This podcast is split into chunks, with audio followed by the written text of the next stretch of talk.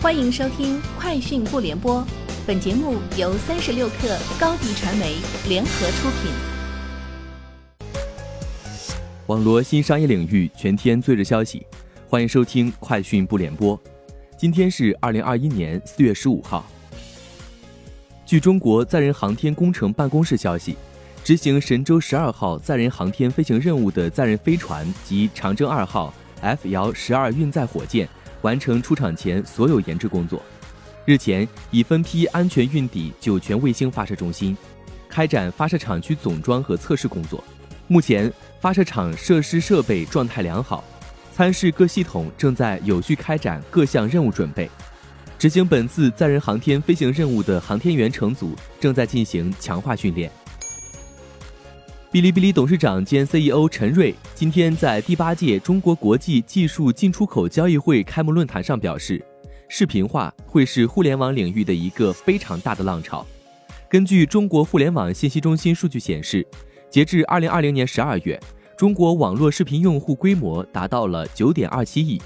陈瑞称，按照目前的增速推算，我认为快则三年，慢则五年，中国网络视频用户会突破十二亿。也就是说，差不多五年时间，所有互联网用户都将成为视频用户。近日，支付宝推出业内首个消费者权益保护频道。据官方介绍，消费者可以在一个频道内查看服务协议、管理隐私设置、关闭不需要的消息通知和服务等。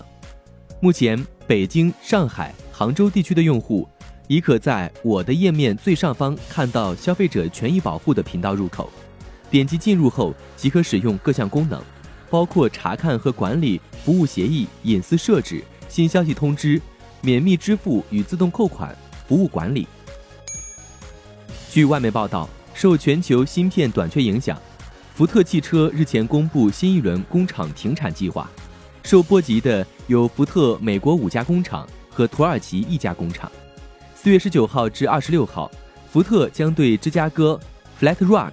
密歇根和堪萨斯城工厂进行减产，俄亥俄组装厂也有减产计划。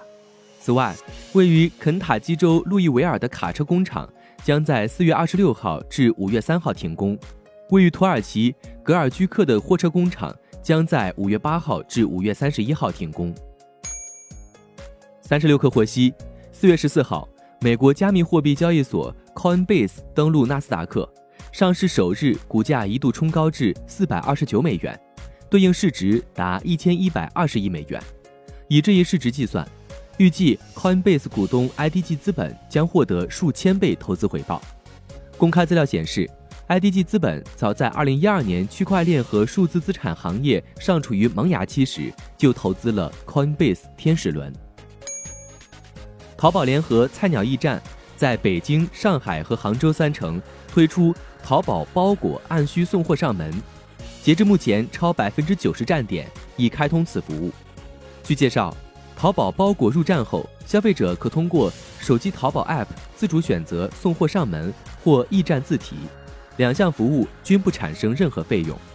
菜鸟驿站方面表示，此服务将陆续推向全国。腾讯平台与内容事业群今天宣布进行新一轮组织架构和人事调整。具体包括在 PC 机下成立在线视频 BU，由腾讯视频、微视、应用宝整合而成。